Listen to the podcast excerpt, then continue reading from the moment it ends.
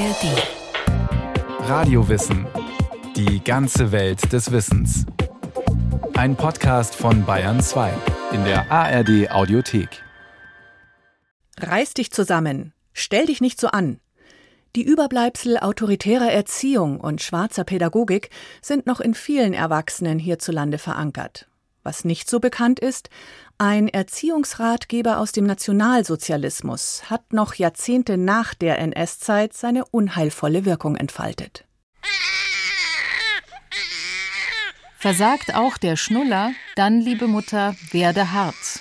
Fange nur ja nicht an, das Kind aus dem Bett herauszunehmen, es zu tragen, zu wiegen, zu fahren oder es auf dem Schoß zu halten, es gar zu stillen. Aus dem Erziehungsratgeber von Dr. Johanna Haarer, die deutsche Mutter und ihr erstes Kind. Das Buch über Säuglings- und Kleinkindpflege war im Nationalsozialismus ein Bestseller und wurde noch jahrzehntelang nach Ende des Zweiten Weltkrieges in der Bundesrepublik verlegt und verkauft. Insgesamt rund 1,2 Millionen Mal. In dem Buch wird zu einer aus heutiger Sicht kaum vorstellbaren emotionalen Distanz, ja Kälte geraten gegenüber dem eigenen Baby und Kleinkind. Die Eltern-Kind-Beziehung wird als Machtprobe inszeniert, als Erziehungskampf, den es für Mutter und Vater unbedingt zu gewinnen gilt. Zuwendung und zärtlicher Körperkontakt gelten als Zeichen von Schwäche. Das Kind begreift unglaublich rasch, dass es nur zu schreien braucht, um eine mitleidige Seele herbeizurufen. Nach kurzer Zeit fordert es diese Beschäftigung mit ihm als ein Recht, gibt keine Ruhe mehr, bis es wieder getragen, gewiegt oder gefahren wird. Und der kleine, aber unerbittliche Haustyrann ist fertig. Säuglinge und Kleinkinder als Tyrannen, die es zu bändigen und zu beherrschen gilt. Dieses Bild gab es bereits Jahrzehnte vor dem Nationalsozialismus. Schon in Erziehungsratgebern um 1900 wird davor gewarnt, Kinder zu sehr mit Liebe zu verwöhnen. Füttern nach einem strengen Zeitplan, Warnungen vor zu viel Körperkontakt und der Ratschlag, den Säugling schreien zu lassen. All das sind keine nationalsozialistischen Erfindungen. Die Methoden der schwarzen Pädagogik waren schon lange vorher bekannt und verbreitet, auch in anderen Ländern.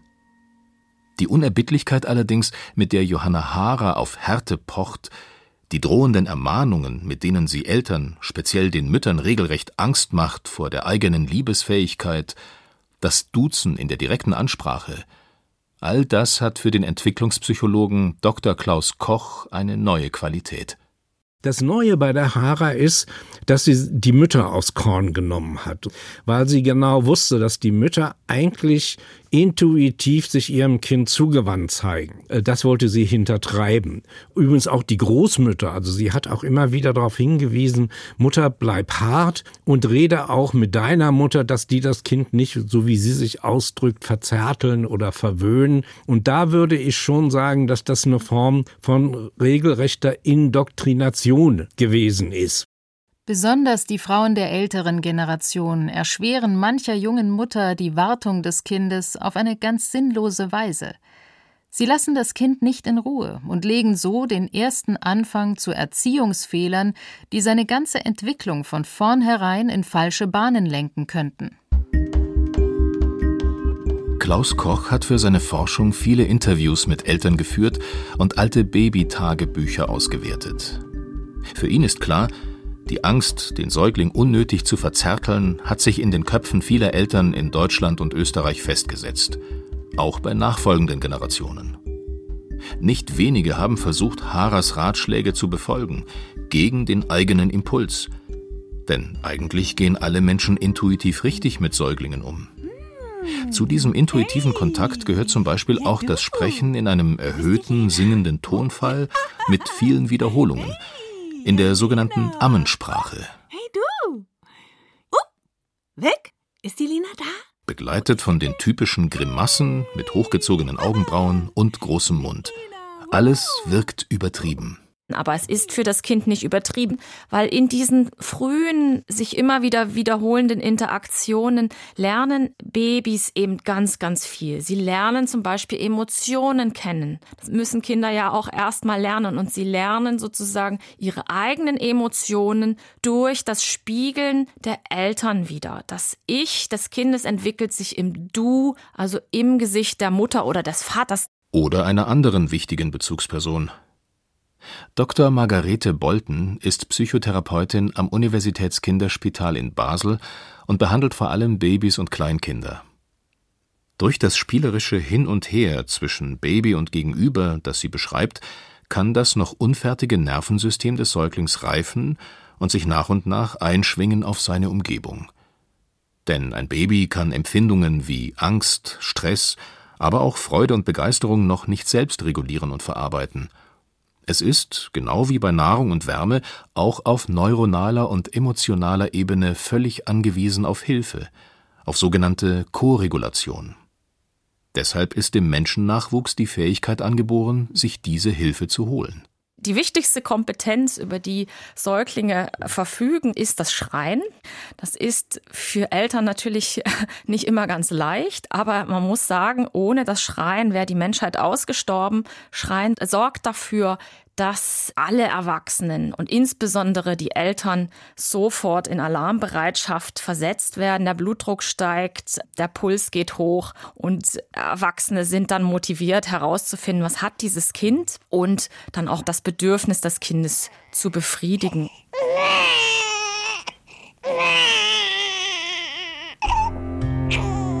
Und was passiert, wenn niemand reagiert? Wenn niemand kommt? Auch dann nicht, wenn sich der Säugling in größter Not festgeschrien hat? Das wird aus erwachsener Perspektive oft völlig unterschätzt. Ein Baby oder Kleinkind, dessen Bindungssuche ins Leere läuft, empfindet Todesangst. Es ist ja auch stammesgeschichtlich betrachtet in einer lebensbedrohlichen Situation. So ein verlassenes Kleines war ein gefundenes Fressen für das nächste Raubtier oder ist in kürzester Zeit verhungert, verdurstet, erfroren. Was also passiert, wenn das Kind ins Leere schreit? Es verstummt irgendwann. Johanna Hara, die Ratgeberautorin aus den 1930er Jahren, feiert das als ersten wichtigen Erfolg. Auch das schreiende und widerstrebende Kind muss tun, was die Mutter für nötig hält, und wird, falls es sich weiter ungezogen aufführt, gewissermaßen kaltgestellt, in einen Raum gebracht, wo es alleine sein kann und so lange nicht beachtet, bis es sein Verhalten ändert. Man glaubt gar nicht, wie früh und wie rasch ein Kind ein solches Verhalten begreift. Was hier als Sieg der elterlichen Autorität interpretiert wird und als Einsicht, ist in Wirklichkeit Resignation. Das kindliche Nervensystem hält den Daueralarm der Todesangst nicht mehr aus und bricht, bildlich ausgedrückt, in sich zusammen. Durchläuft der kindliche Organismus diesen inneren Ausnahmezustand immer wieder über einen längeren Zeitraum und ohne Beruhigung von außen, dann kann diese Erfahrung völlig hilflos zu sein dauerhafte Spuren hinterlassen.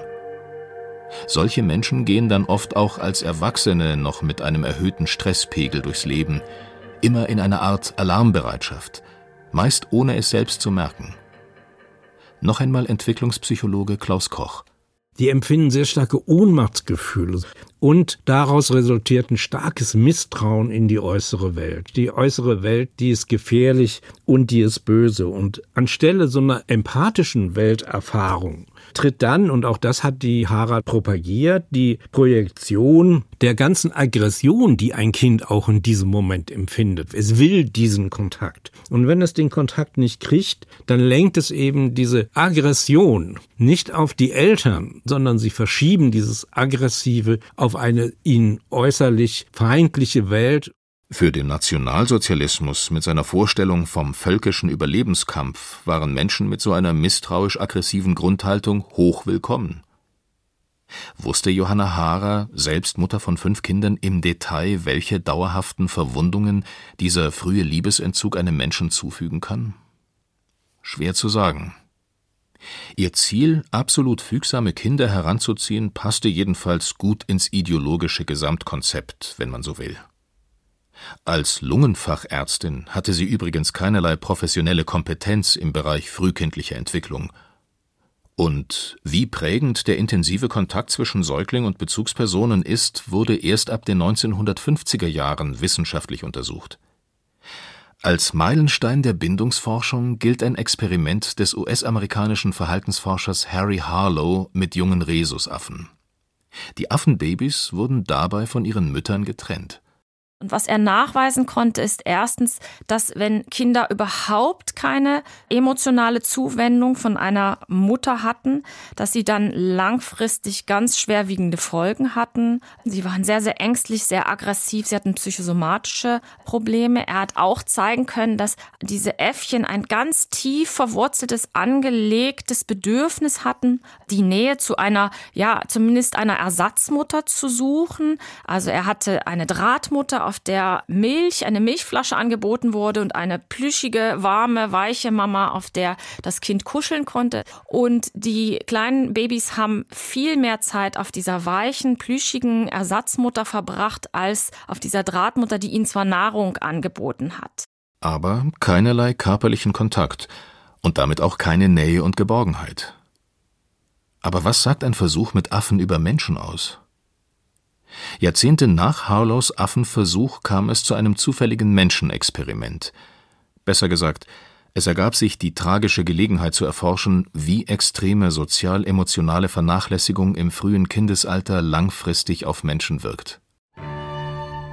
1989 fiel der Eiserne Vorhang und damit auch in Rumänien das Regime von Diktator Nicolae Ceausescu.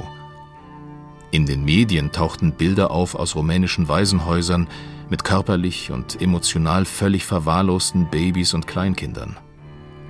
Für die Traumatherapeutin und Bindungsexpertin Dami Scharf eines der eindrücklichsten Beispiele für kindliche Bindungslosigkeit und Resignation.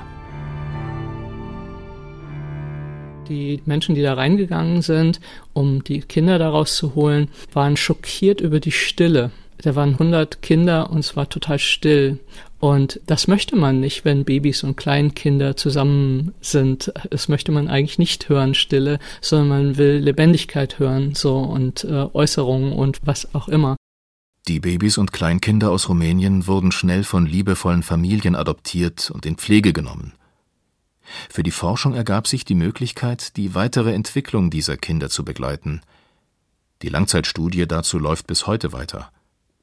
Die Beobachtungen bisher zeigen unter anderem, dass emotionale Vernachlässigung bei sehr kleinen Kindern verschiedenste Gehirnfunktionen deutlich und dauerhaft beeinträchtigen kann. Liebevolle Zuwendung und Förderung in späteren Jahren können frühes Bindungstrauma nur bedingt oder gar nicht ausgleichen, so eine weitere Beobachtung. Es ist schwer vorstellbar, dass eine Lebensphase, an die man sich selbst noch nicht einmal erinnern kann, prägend sein soll für das gesamte Leben. Margarete Bolten erklärt das mit zwei verschiedenen Arten von Gedächtnis. Menschen verfügen nicht nur über ein Gedächtnis für bewusste Erinnerungen, die sprachlich ausgedrückt werden können und in Teilen des Großhirns sitzen. Das früheste unbewusste Erleben wird ganz ohne Sprache im sogenannten Körpergedächtnis abgespeichert. Es gibt ja viel basalere Gedächtnisvarianten, die in anderen Hirnstrukturen verankert sind. Ja, also zum Beispiel im dem Kleinhirn oder dem motorischen Kortex, Striatum, die da eine Rolle spielen. Und das ist selbstverständlich bereits in der Schwangerschaft vorhanden. Also das neugeborene Kind auf der Intensivstation, was bis zu 140 schmerzhafte Interventionen am Tag erlebt, das speichert das auch irgendwo. Und das sehen wir dann dann aber eher in so körperlichen Reaktionen. Die Babys und Kleinkinder, um die sich Margarete Bolten kümmert, drücken ihren Stress vor allem durch Fütter- und Gedeihstörungen aus, durch Schlafstörungen oder extreme Schreckhaftigkeit, auch durch Wut und Trotz. Die Jüngsten speichern also unverarbeitete Schrecken im Körper ab. Und später in der Kindheit? Die Idee, den Nachwuchs durch emotionale Härte und Liebesentzug gefügig zu machen, bekamen viele ja bis ins Jugendalter zu spüren. Wer sich nicht so verhält, wie er wünscht, wird isoliert, zur Not mit Gewalt. Der Entwicklungspsychologe Klaus Koch erinnert sich an seine eigene Kindheit in den 50er Jahren und was damals und auch später noch als ganz normale Reaktion der Erwachsenen gesehen wurde auf Ungehorsam und freches Betragen. Da war das Usus, dass Kinder, die zum Beispiel mal eine Widerrede gewagt haben oder nicht aufgegessen haben und so weiter, die wurden in, bei uns nannte man das, das war der Besenschrank, da wurde man eine halbe Stunde drin eingesperrt. In den Schulen wurde ja auch von den Lehrerinnen und Lehrern noch geprügelt. Körperliche Gewalt als Erziehungsmittel ist seit dem Jahr 2000 auch innerhalb der Familie gesetzlich verboten und gesellschaftlich weitgehend geächtet. Auch wird hoffentlich kein Kind mehr in den Besenschrank gesperrt. Aber Isolierung und Liebesentzug als Bestrafung für unerwünschtes Verhalten sind nach wie vor weit verbreitet. Und auch wenn sieben- oder zehnjährige rein intellektuell sehr viel besser die Zusammenhänge erfassen können als ein Baby oder Kleinkind, verletzend und beschämend ist diese Art der Zurückweisung immer. Diese Strafe, ich rede nicht mit dir, das findet sich heute noch in vielen Familien. Das bedeutet ja im Grunde nichts anderes als, du bist für mich nicht existent. Und das setzt sehr starke Verlustängste frei und Ohnmachtsgefühle, Gefühle von Hilflosigkeit. Und deswegen tangiert das so stark die Kinder. Und Kinder, die diese Erfahrung nicht einmal, da kann man drüber hinweggehen, aber die diese Erfahrung abgelehnt zu werden, ständig machen, die haben es natürlich dann auch später in Bildungsinstitutionen wie Schule, aber auch in Partnerschaften sehr schwer, weil sie immer die Angst haben, wenn sie nicht so funktionieren, wie sie sollen, dann werden sie bestraft durch Liebesentzug. Werde ich gemocht, so wie ich bin? Was muss ich tun, um dazuzugehören? Das sind Fragen, die sich Menschen mit zu wenig innerer Sicherheit häufig stellen. Bindungsexpertin Dami Scharf. Wenn wir uns unsicher fühlen, suchen wir letztendlich ein ganzes Leben nach dieser Sicherheit und sind eventuell eben auch anfälliger dafür, Führungspersönlichkeiten, ich nenne es jetzt mal nett Persönlichkeiten, folgen zu wollen, die uns sagt, hier ist deine Sicherheit, hier ist deine Heimat, hier geht's entlang. Die Traumatherapeutin nennt noch ein anderes Anzeichen dafür, dass ein Mensch als Kind keinen sicheren Raum für seine Gefühle bekommen hat. Plötzlicher Zorn, der weit über sich aufregen oder kurz wütend sein hinausgeht. Rage, bei Rage habe ich das Gefühl, ich sitze auf so einem Atommeiler. Und wenn ich die rauslasse, bringe ich jemanden um. Also ganz viele haben das Gefühl, wenn ich da rangehe, dann passiert einfach was ganz Schlimmes. Nicht alle, manche fühlen gar keine Wut, weil sie so abgespalten haben, weil es so verboten war, wütend zu werden. Und andere kriegen halt Wutanfälle. Die sehen total harmlos aus, aber weh. Das wissen dann meistens nur die Beziehungspartner. Wenn diese Wut zum Vorschein kommt, dann hat die was ganz Zerstörerisches und Verletzendes und die will auch wirklich wehtun. Die Schamrage, wie Scharf sie nennt, ist der Versuch der Seele, ein tief verinnerlichtes Schamgefühl abzuwehren. Denn Isolation als Erziehungsmittel kann, ähnlich wie körperliche Gewalt oder verbale Demütigungen, im Kind die Idee entstehen lassen, ich bin wertlos, ich bin es nicht wert. Und dieses Ich bin es nicht wert erzeugt eine tiefe, tiefe Scham, dass ich überhaupt existiere. Also ganz viele Menschen tragen tief in sich diese Scham, wertlos zu sein und was hat überhaupt einen Sinn, dass ich hier überhaupt auf der Welt bin? Sehr hohe Ansprüche an sich selbst sind oft der Versuch, den mangelnden Selbstwert auszugleichen. Andere wiederum reagieren mit Rückzug, lassen niemanden an sich ran. Lässt sich bemessen, wie viel der Erziehungsratgeber die deutsche Mutter und ihr erstes Kind dazu beigetragen hat, im Nationalsozialismus folgsame Untertanen heranzuziehen und noch lange danach? Manche behaupten, das Buch sei das Stück Nazi-Literatur, das die deutsche Gesellschaft am nachhaltigsten beeinflusst habe. Schließlich wurde es noch bis in die 1980er Jahre verkauft. Und Zahlen aus der Fachliteratur lassen diese Interpretation zumindest zu. Demnach leben im deutschsprachigen Raum hochgerechnet mehr Menschen mit einer unsicheren Bindung als im Durchschnitt der westlichen Welt. Klaus Koch schätzt, dass auch heute noch bis zu einem Drittel der Eltern einen autoritären Erziehungsstil mit Gehorsam als wichtigstem Ziel gutheißt. Erkennbar auch an Sätzen wie uns hat das damals auch nicht geschadet. Auch unbewusst neigen Eltern dazu, eigene Bindungsverletzungen an ihre Kinder weiterzugeben. Wer selbst eher lieblos aufgewachsen ist, tut sich schwer, zärtlich oder gar verspielt mit dem Nachwuchs umzugehen. Margarete Bolten, der Basler Säuglingsexpertin, ist wichtig zu betonen, dass eine Bindungsstörung als schwerwiegende Erkrankung dennoch zum Glück sehr selten vorkommt. Grundsätzlich glaube ich an Resilienz und daran, dass Kinder eigentlich sehr robust sind. Es gibt keine perfekten Eltern. Es gibt die Good Enough Mother und das ist gut so, dass es die gibt. Eltern, die gut genug sind, nicht perfekt. Und Eltern, die vielleicht bereit sind, ihre eigenen seelischen Schrammen und Dellen freundlich zu betrachten, statt sie wegzuschieben. Das wäre ein mutiger und auch notwendiger Schritt hin zu mehr innerem Frieden. Das, was wir tun müssten, ist das, was wir gesellschaftlich immer mehr vermeiden, nämlich uns unseren Schmerzen zuwenden und das auch bei anderen zulassen. Dass wir Stille mal aushalten, bis etwas kommt, was ich vielleicht mitteilen möchte, ja, der Schmerz will immer ein Zuhause finden. Und wenn wir ihn aussperren ein Leben lang, geben wir ihn zwangsläufig weiter. In kleinen und großen Gesten. Nicht nur innerhalb der Familie. Auch im gesellschaftlichen Miteinander täte mehr Offenheit im Umgang mit den eigenen Verletzungen gut, meint die Therapeutin. Dafür brauche es nicht unbedingt und in jedem Fall professionelle Unterstützung. Es reiche schon, sich mit einem guten Freund, einer guten Freundin hinzusetzen, Hand in Hand, zu schweigen und sich selbst die Erlaubnis zu geben, zu fühlen. Und wenn man das macht, fangen viele an zu weinen. Wirklich, weil es so ungewohnt ist, dass jemand einfach mit einem da ist und nichts will und man muss auch nichts machen oder man merkt, man wird total unruhig, weil man denkt, ich falle zur Last, ich bin zu viel. Aber wenn man das übt, das ist aktive Koregulation, wenn man sich diese Zeit nimmt, einfach mal miteinander zu sein und mit allem, was dann kommt, auch zu sein, wirklich zu spüren, körperlich zu spüren, da ist jemand und ist einfach mit mir hier.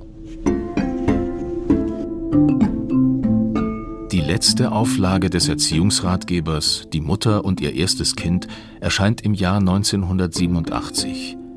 1988 wird zum ersten Mal eine wissenschaftliche, kritische Abhandlung dazu veröffentlicht. Im selben Jahr stirbt Johanna Haarer in München.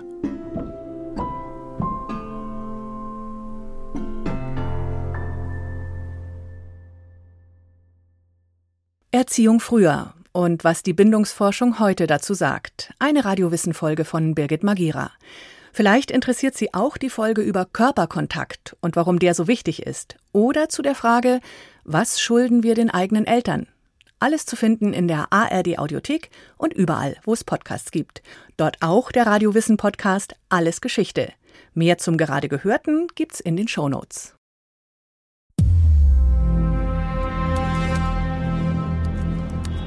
Okay, es ist draufgeladen. Wenn ich jetzt auf Enter drücke, ist die Sache draußen. Ab sofort findet ihr die besten Polit-Thriller-Hörspiele an einem Ort. Verborgene Machenschaften, gesellschaftliche Abgründe und private Tragödien mit Tiefgang. Schlechte Gesellschaft enthüllt abgebrühte Bösewichte, undurchsichtige Konzerne und raffinierte Regierungen. Wie erst jetzt bekannt wird, wurde auf dem europäischen Klimagipfel vergangene Woche ungefilterte Rohluft in den autonomen Luftkreislauf des Tagungszentrums eingespeist. Noch ist unklar, ob es sich um einen gezielten terroristischen Anschlag oder um eine gefährliche Aktion selbsternannter Umweltaktivisten handelt. Relevant, politisch und mit absoluter Nervenkitzelgarantie. Hört rein und abonniert Schlechte Gesellschaft in der ARD Audiothek. Bis zum nächsten Fall.